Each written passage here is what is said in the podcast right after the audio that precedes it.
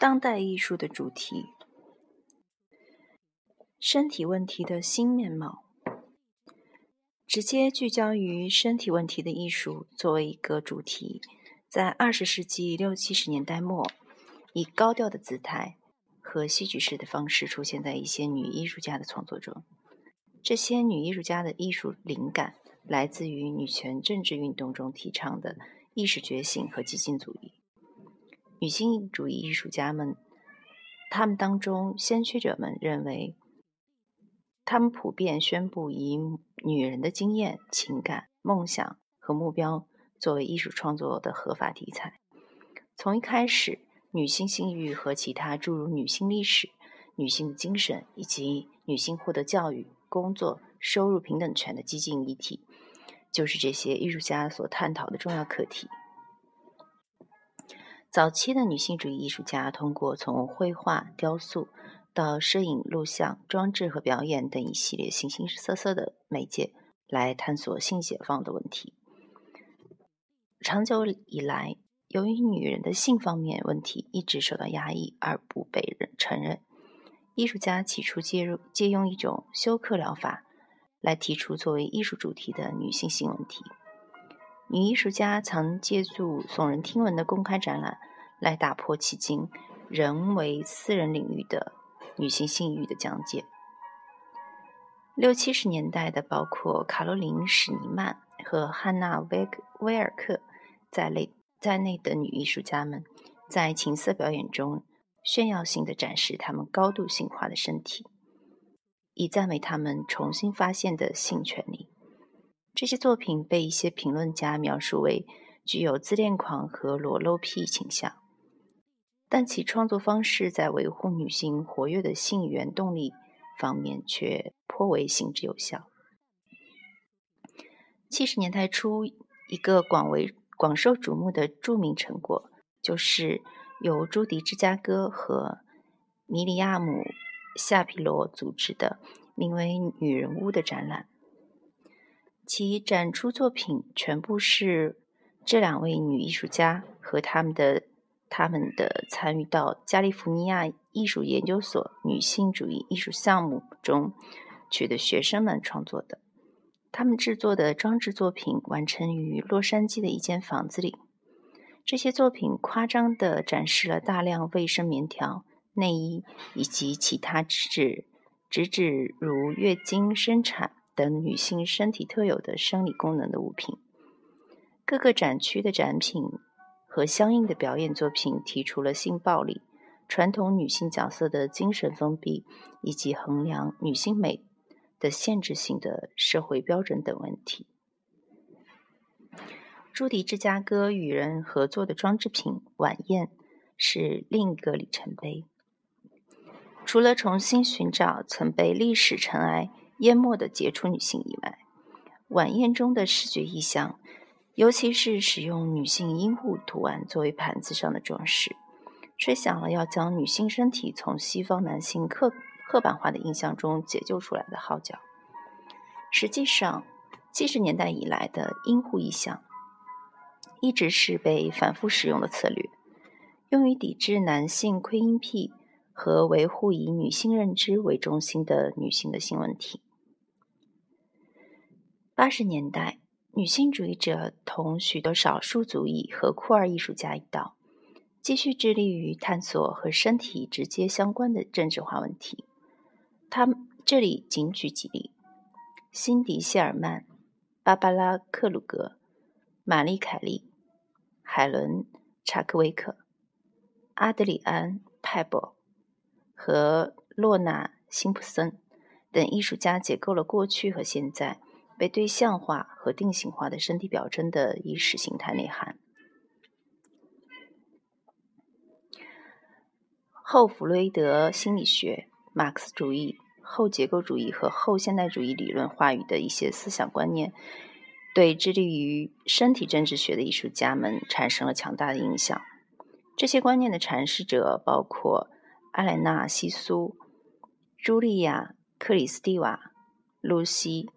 伊利格瑞、格里塞尔达·波洛克、克雷格·欧文斯、丽莎·提克纳和凯特林克等作家和理论家。二十世纪九十年代和二十一世纪初，艺术家们通过强调物质性和处置性，而彻底改造了造型艺术，使其重新焕发生机。这种艺术以过去任何任何时候都没有的程度来表现形体，并且还涉及身体本身。艺术家们被赋予曾被视为禁忌的有关性的内容，以视觉形式。他们探讨了计算机技术、医药和生命科学领域的发展给身体带来的冲击。他们极力表达栖居在一个终有一死、不断形变而且脆弱的不堪一击的身体内的切身感受和意义。在对身体主题的考察中，当代艺术家运用了一系列策略和主题。他们以异乎寻常的方式来处理身体，将身体复制、分裂、分离身体部位，用毛发和血之类的体液来代替身体，或者展示身体内部的器官和其他部分。此外，不少艺术家无需在作品里表现人像或真人，也能也能达到唤起对身体的联想的目的。衣物和床之类的家具陈设。由于和身体有着密切接触而成为身体的隐喻，雕塑品中的负空间记录了身体留下的印记。装置作品仿佛空无一人的舞台背景，期待着将至的人际。与此同时，当代艺术家在现场活动和表演艺术的录制中，继续将身体作为一种艺术媒介加以利用。身体即战场，你的身体就是一个战场。芭芭拉·克鲁格在一九八九年的一部艺术作品中宣称，克鲁格这里具体指的是支持堕胎运动和妇女争取生育权利的斗争。然而，这个口号更广义地概括了一种观念，即身体包括性对身体的表现，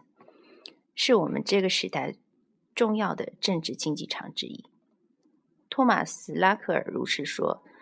围绕着身体问题进行的文化论战，在大众媒体、街头巷尾、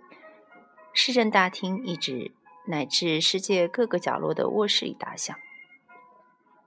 这种争议辩论涉及了如下以及更多的问题：决定就身体而言，何种尺寸、尺尺寸、形状、年龄和肤色最受社会青睐的常规习俗。”反对特定形式的性表达的禁忌，对于什么构成了身体和精神上的快乐的态度，影响着病患和死者的医疗决策的道德和法律后果，支持着我们如何对待囚犯、病人和其他体制化人群的规则。关于身体的论争，总的来说可归结于一个问题：该由谁来掌握一切？谁来负责决定我们审视身体的方式？时间、动机以及这种审视对我们意味着什么？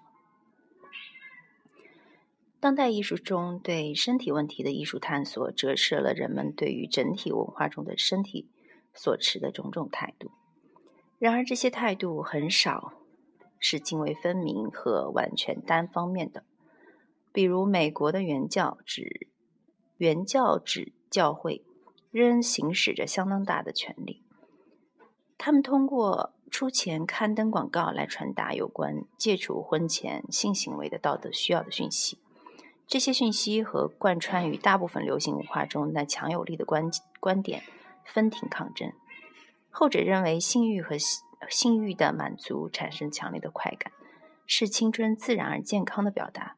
这是一场围绕着对性表达的控制权而进行的论战。公民对外表和身体展示所持的各种态度之间的竞争，同样也是在全世界范围内的社会形态下进行着。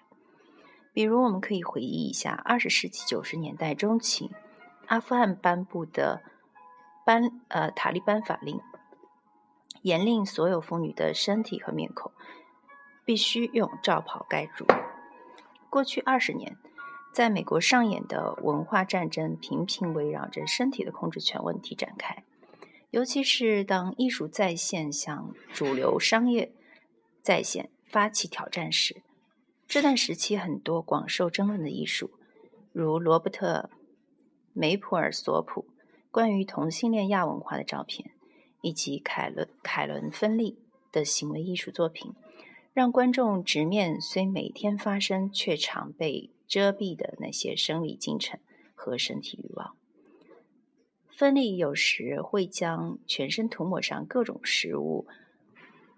以这种隐喻的方式，将自己呈现为一一位饱受虐待的女人。文化战争的关注点包括对渲染色情的艺术的抗争、政治激进主义的抗抗议艺术，以及被视为攻击了宗教的艺术。各种类型的内容之间的区别模糊难辨。比如，表现露骨性内容的艺术，尤其当它涉及同性恋时，会招致攻击。